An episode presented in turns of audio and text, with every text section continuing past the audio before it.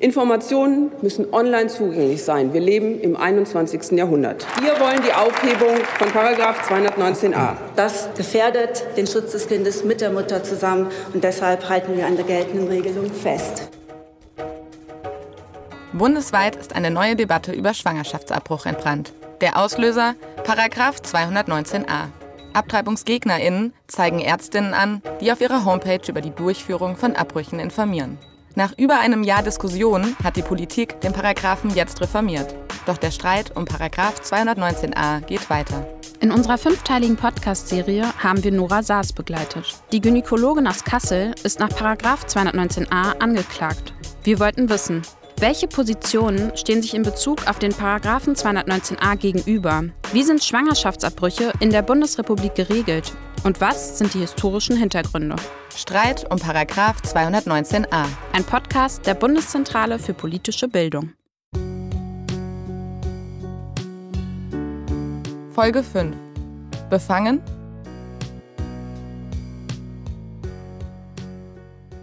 Und der Richter, den haben sie jetzt so in die Mangel genommen, dass der gesagt hat, Sie kriegen von mir keine weitere Stellungnahme, ich begründe das nicht weiter.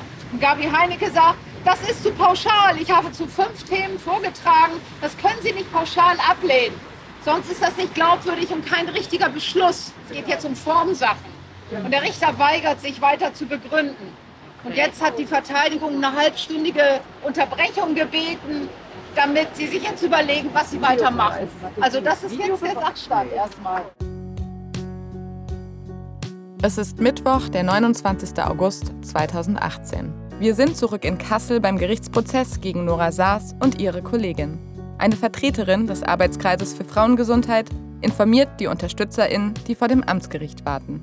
Es ist nicht die erste Unterbrechung der insgesamt achteinhalbstündigen Verhandlung. Die Verteidigung, Gabriele Heinecke und Knut Pfeiffer, stellt einen Beweisantrag. Sie wollen einen Sachverständigen sprechen lassen.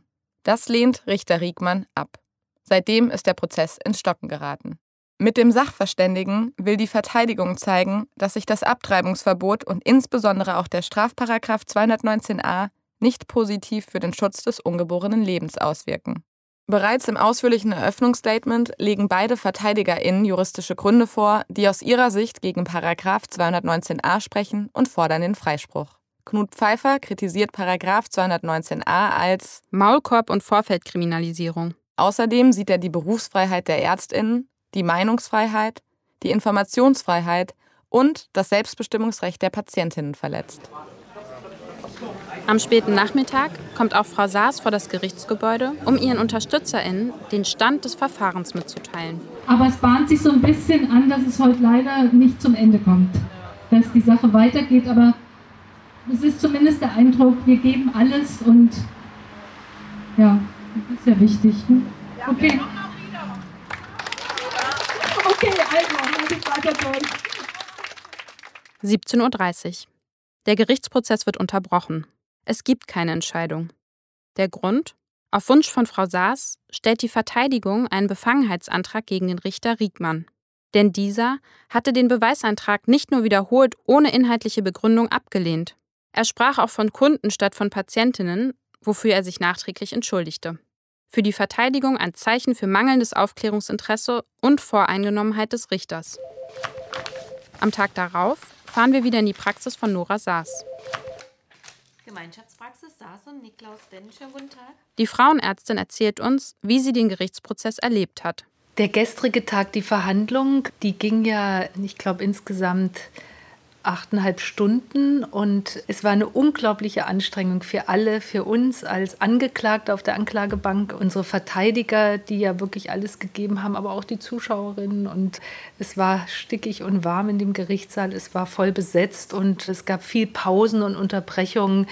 Herr Pfeiffer, mein Verteidiger, hat ja, als der Sachverständige dann abgelehnt wurde, und wir dann nochmal nachgehakt haben, die Verteidigung gesagt hat, das ist eigentlich auch formal juristisch nicht ausreichend begründet, ja dann nochmal hinterhergeschoben hat, warum sollen wir uns nicht zusammen, auch an die Staatsanwaltschaft gerichtet, den Sachverständigen anhören? Wir können doch alle nur dazu lernen zu diesem Thema. Das, das hat sehr meinem eigenen Geist entsprochen und das konnte ich dann nicht richtig gut verstehen oder war auch für mich eine Enttäuschung, warum denen die Staatsanwaltschaft dann nicht gefolgt ist. Man ist nicht gerne angeklagt, man ist auch nicht gerne verurteilt. Das Ziel ist, dass es dann natürlich juristisch jetzt auch weitergeht. Also nach wie vor wünschen wir uns den Freispruch. Den Befangenheitsantrag lehnt das Gericht ab. Der Prozess wird nicht unterbrochen.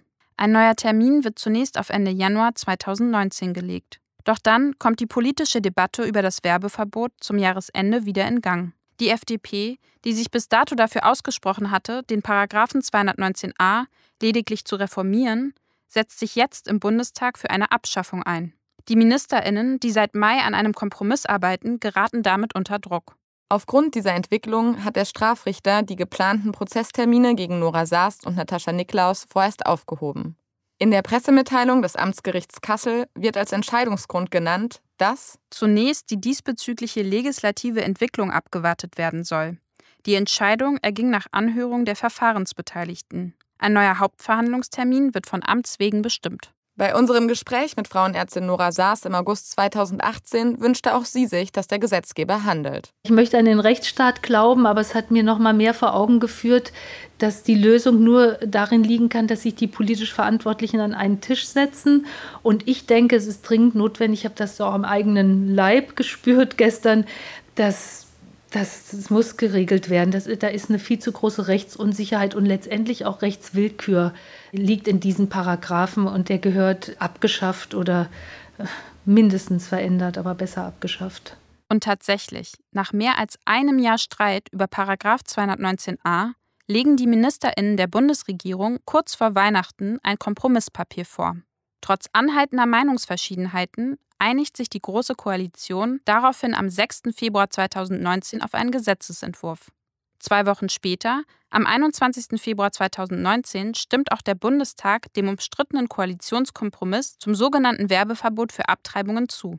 371 Abgeordnete stimmen dafür, 277 dagegen, vier Abgeordnete enthalten sich. Und was genau wird durch den Kompromiss geändert? Zentral ist, Paragraph 219a wird nicht abgeschafft, sondern präzisiert. Nach dem Kompromiss können Ärztinnen, die Schwangerschaftsabbrüche durchführen, künftig auf ihrer Homepage darauf hinweisen. Weiterhin verboten bleibt die Werbung für den Schwangerschaftsabbruch sowie Informationen zu den Methoden des Abbruchs. Und wenn ich wissen will, wie Ärztinnen die Schwangerschaftsabbrüche durchführen? Dann kannst du das zum Beispiel auf der Seite der Bundeszentrale für gesundheitliche Aufklärung nachlesen. Ärztinnen können auf die Informationen dieser Seiten auch direkt verlinken. Gibt es noch weitere Änderungen? Ja, die Bundesärztekammer soll eine Liste mit Ärztinnen veröffentlichen, die Schwangerschaftsabbrüche durchführen und auch über die jeweiligen Abtreibungsmethoden informieren. Außerdem sollen verschreibungspflichtige Verhütungsmittel bis zum 22. Lebensjahr kostenlos sein. Bisher lag die Altersgrenze hier bei 20 Jahren. Wie bewertet Nora Saas eigentlich diesen vom Bundestag verabschiedeten Kompromiss? Das Gesetzespaket, was äh, jetzt verabschiedet wurde, löst die Probleme, die bestehen, nicht wirklich. Der Paragraph 219a wird weiter bestehen bleiben. Die Ärztinnen, gerade die in den Verfahren sind, haben keinerlei Rechtssicherheit das ist eine absurde Situation, die geschaffen wurde. Also wir dürfen auf unserer Website jetzt schreiben, dass wir Schwangerschaftsabbrüche machen. Auf der zentralen Liste, da dürfen wir dann stehen haben, welche Methoden wir machen. Auf der einen Seite darf man es, auf der anderen Website nicht. Dann dürfen wir zum Beispiel verweisen auf die Texte der Bundeszentrale für gesundheitliche Aufklärung. Wir dürfen die aber uns nicht reinkopieren und als Texte schreiben. Dieses ganze Gesetz ist ein Zugeständnis an die Bewegung der Abtreibungsgegner.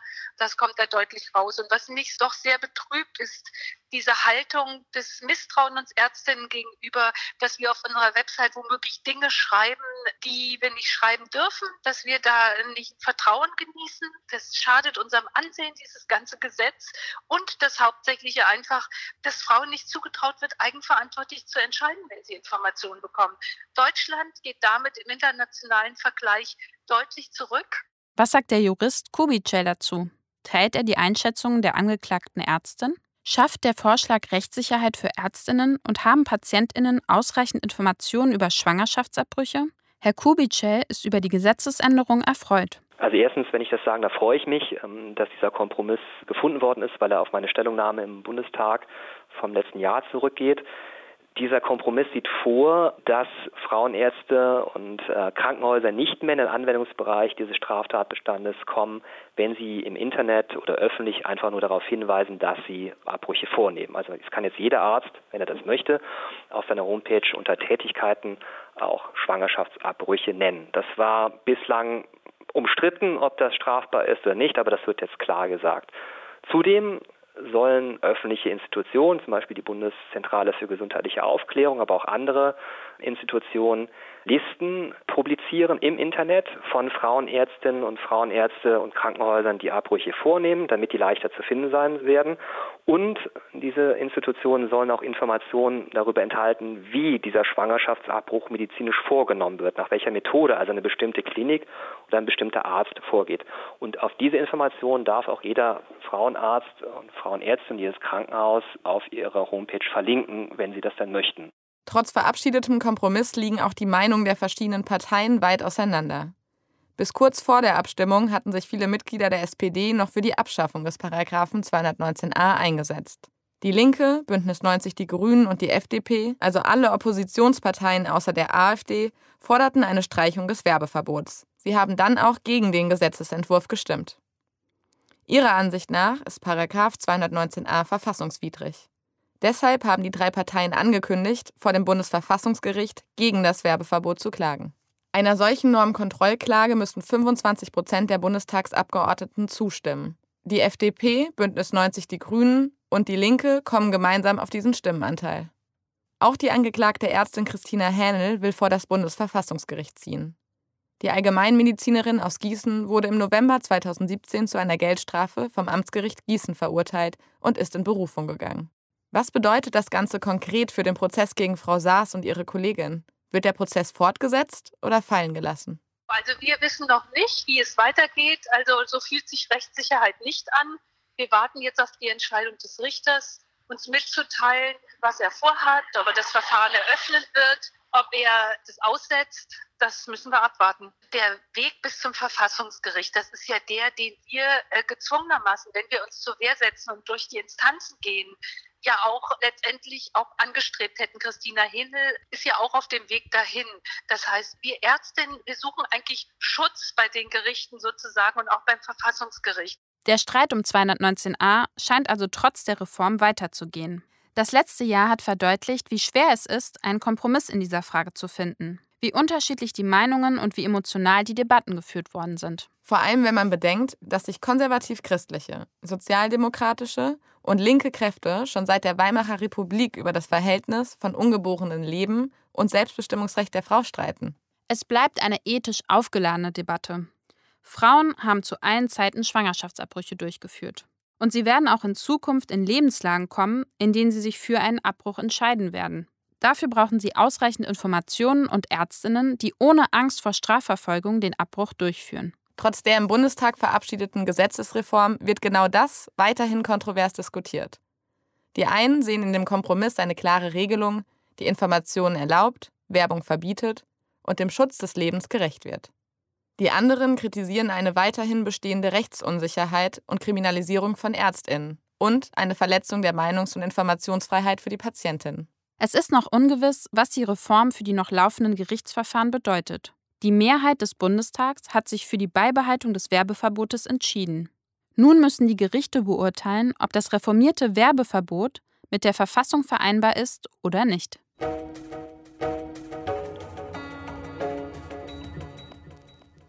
Streit um Paragraf 219a. Konzept und Realisierung Katharina Lipowski und Eva Flügel. Schnitt und Mischung Michael Kube. Ein Podcast der Bundeszentrale für politische Bildung.